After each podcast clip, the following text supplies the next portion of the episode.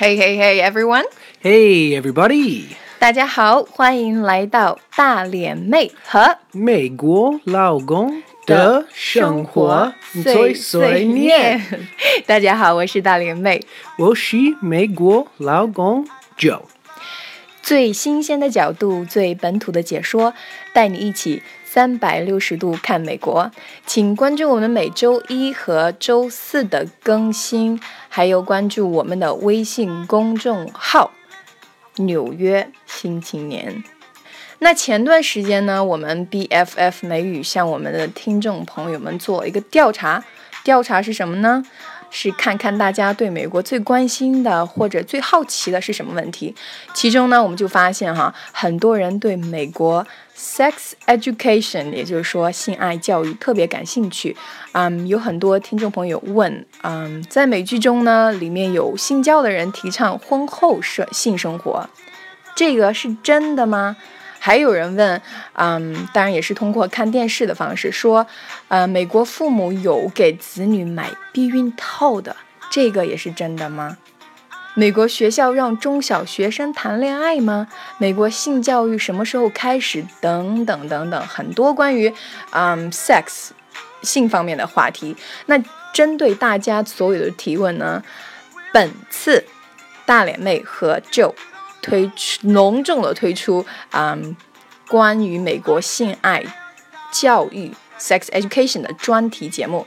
今天呢，嗯，大脸妹就以问答的形式问问美国人，就看他是怎怎么样去看待这个问题的。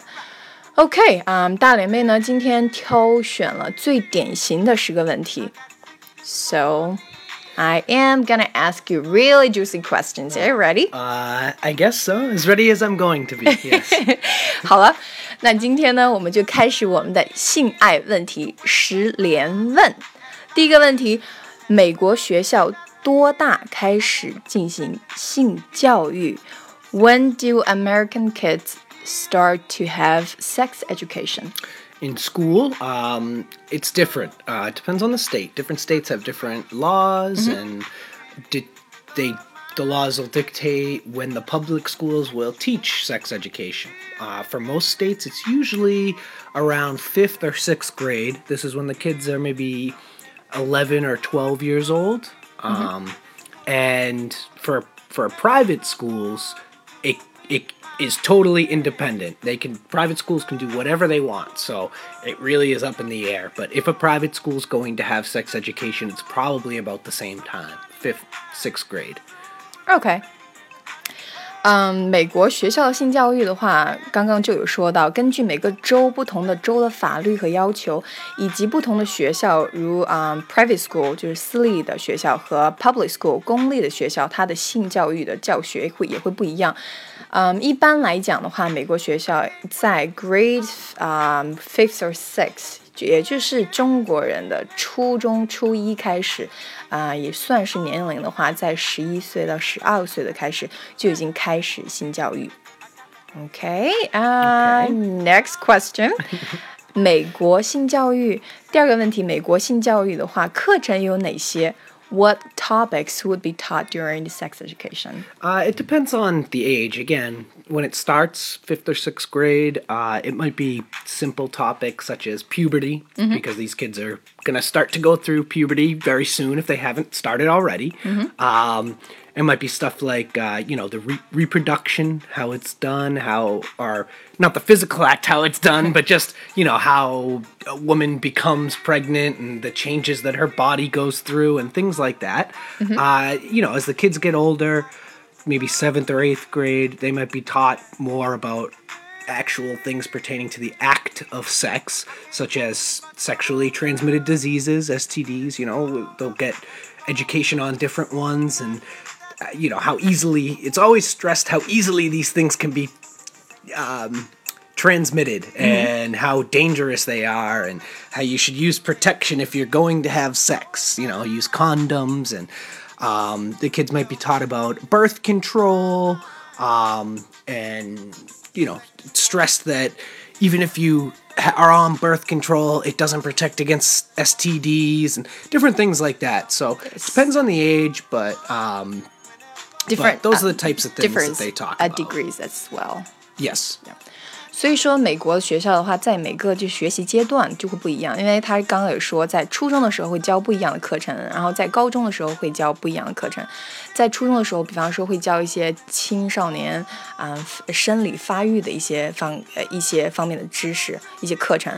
然后在高中的时候呢，会教一些就是 STD 呀、性病性病呀，还有呃像。 艾滋病啊这样的传播方式，以及啊、可能稍微在高中一点的话，会讲一些关于啊、性爱卫生呀，以及计划生育的方法和措施方面。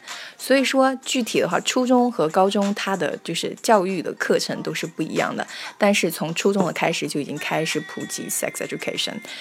Okay, um, so question number three，第三个问题，美国家长是怎么样解释孩子从何而来的问题？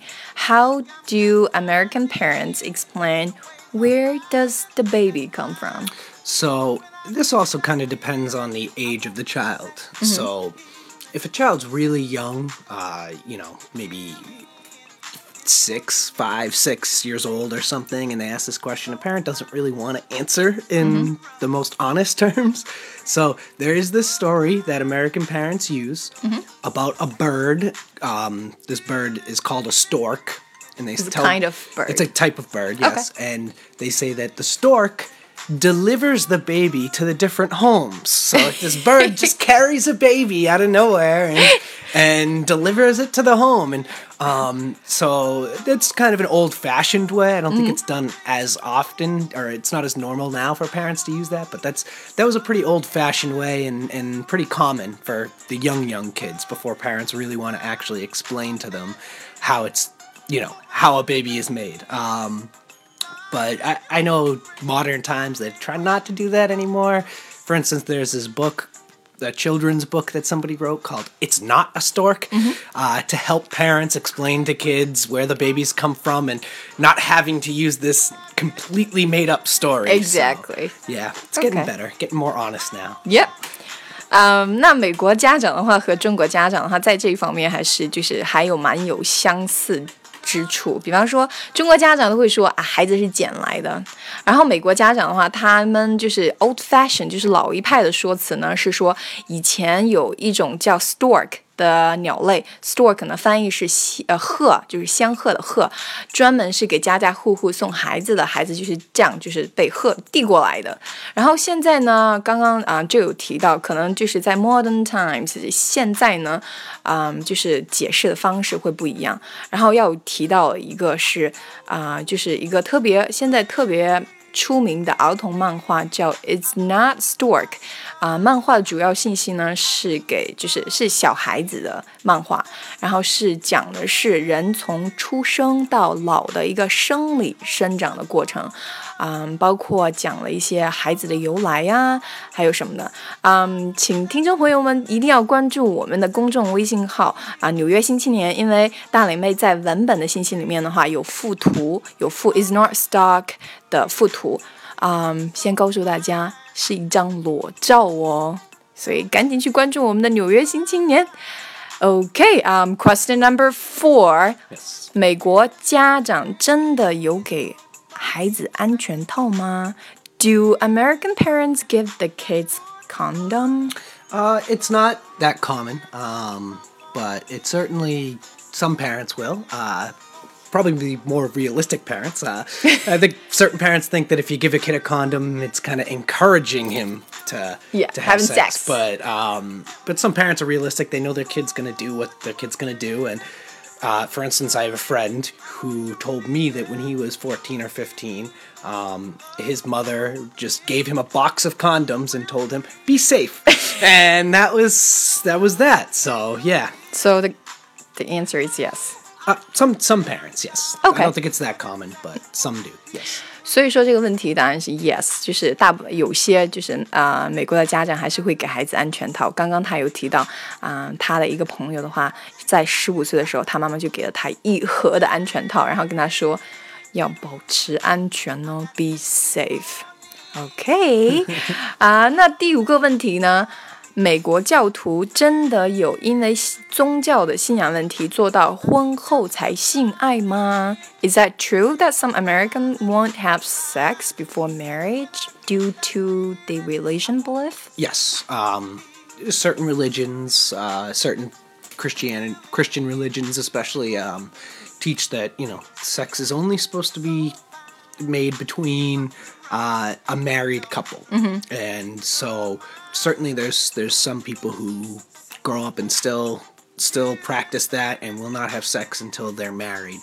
Um, but it's becoming less and less common uh, as you know in popular culture and uh, you know sex is everywhere. So less and less it's pretty rare nowadays for uh, for kids to wait until they're married to have sex. OK，嗯，刚刚的这个话题的这个问题的答案也是，他有说 yes，但是呢，随着年年代的一些变化，现在年轻人很少有这方面的约束，有是有的，但是很 rare，也就是很极少数。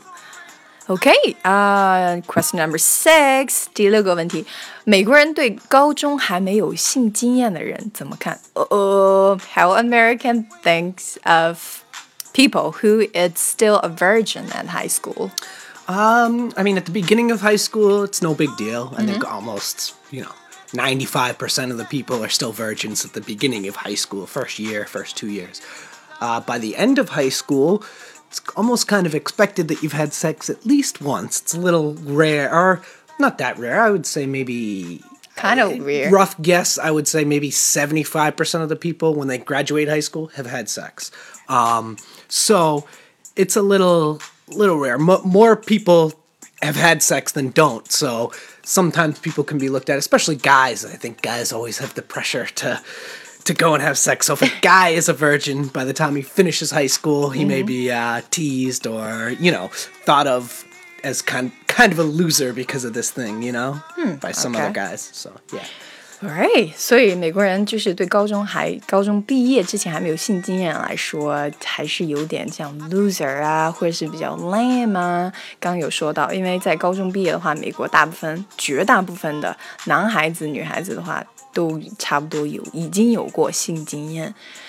Okay, uh, it's become really juicy now. 嗯、第七个问题，美国人几岁看男女性爱视频？When Americans start to watch porn? Well, American men. I don't think Um, wo- American yeah. women. I don't think uh, don't watch much porn. If they do, it's not until they're older. Um, American men, uh, you know, maybe around the time puberty starts to set in 12, 13, 14 years old. I think it's a lot different now with the internet, the way the internet is. Um, I think before the internet, it was, you know, guys would find magazines. Maybe they had older brothers, or they would find like their dad's magazines of naked women. So, um, It runs in a family. yeah, something like that. Usually, or like a friend's older brother or something. But nowadays, with the internet, I think kids are probably, yeah, watching porn. Men, men guys, uh, little boys, are probably watching porn pretty young age, maybe 12, 13 years old. Um, probably pretty pretty common now. OK，啊、刚刚他有说，可能在他这个这一代的话，就是那个年纪看呃看性爱视频是从十二岁好十三岁 puberty 就是青少年刚开始的时候。那现在因为现今的话，由由于这个互联网的这个方式的影响的话，可能小就是嗯啊、little boys 就是一些小男生什么的。在 puberty 之前，在青春发育之前，可能都会被看到，所以啊、i t depends，因为这真的是就是看年代。一般来说，十二岁到十三岁，大部分的人都已经看过了。OK，getting、really juicy。嗯，呃，第八个问题，question number eight，美国人有处女情节吗？Does American have virgin complex? Okay, to be exact, do American crave for virgins? American men, you mean? Yeah, Um, exactly. No, I don't think so. Uh, I think most men would prefer that uh, a girl has a little bit of experience. Um, you know, uh, they don't want to. I think a guy would prefer for a girl to have a little bit of experience. I, I don't know how else to explain it, you know, Okay, but okay. Uh, I think that they prefer a little bit of experience as opposed to no experience at all. So OK，嗯，和可能呃美国人是就是没有处女情节，他们相反的话，他们可能会更喜欢有经验、有性经验的女孩子多一点。所以 OK 啊，美国人没有处女情节。 Ah, so question number nine. it's like becoming more and more difficult. Yeah，这个问题越来越有知了哈。嗯，美国人在意女孩的性经验史吗？换句话说，女孩过往情史如果特别丰富的话，会影响关系的发展吗？Wow. Okay, um, would you care if your girl, like if the girl that you were dating, ever had many sex partners before? Um, I think most guys do care. Yeah. Uh, you know, So, if it's a yes. lot, a lot, yes. So I think if it's a lot, you know, which to us is probably, mm, I don't know, a 30 or something. I mean, it depends. Again, it depends. The girl is a teenager or something, you know, you're a teen guy, you wouldn't expect the girl to have had sex with that many people. Uh, you know, if, if you're in your 40s or 50s dating, I think it doesn't matter because you assume that girls, you know, that old, she's probably had many partners. So I think a lot of it depends on age. Um, but you know, I think when you're starting, when you're in your maybe 20s or starting to settle down, trying to find a girl you might want to marry, probably you know, an acceptable number is is totally fine. Maybe 10 or 15. And Of Okay. course, it all depends on me. How much you love the girl, you know? Okay, so it's not that serious problem, right? no, it's not a Okay. big deal. OK，所以啊，这个问题，美国人在意女孩子的性经验史吗？ 他刚刚给的话题是美国人在意，但是他说的 acceptable numbers 就是说可以，就是啊、性经验史的话要确切到要多少性经验史？他所说的就是一般可以包括，就是可以接受、可以接纳的啊、性经验数值数量一般在十到十五。然后根据年纪的不一样，可能越长的话，可能他的性经验或是啊、怎么说呢，性啊、搭档的数量往上走的话，都应该是没有关系的。它的 acceptable numbers，刚刚再强调一点，说是可接受的数量值啊、可能会有点高，对于我们中国人来说。所以我觉得，in general，他说。对于对于就是男生来说，女孩子有没有就是过往情史的话，应该不是特别的在意的。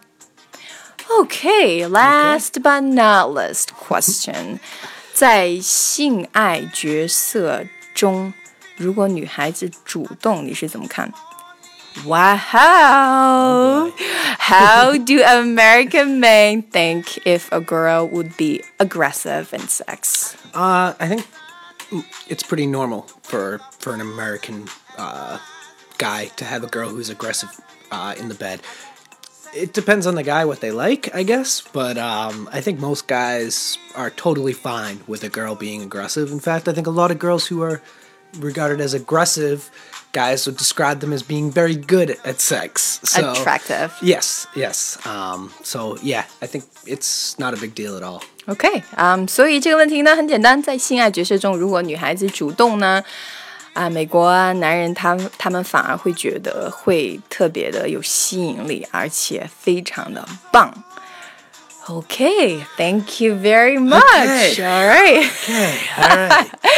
OK，啊、今天呢就讲这么些关于性爱方面的一些问题，更多的美国新鲜事呢，敬请锁定我们的更新哦。啊、而且我们的更新在每周一到周五，啊、关注我们的节目，关注我们的微信公众号《纽约新青年》，大脸妹和美国老公呢会给大家带来更多的美国生活，一起三百六十度看美国。All right. See you next time. Thank you very much. Okay. Thank you. Bye-bye. Bye. Bye. Bye. Bye bye.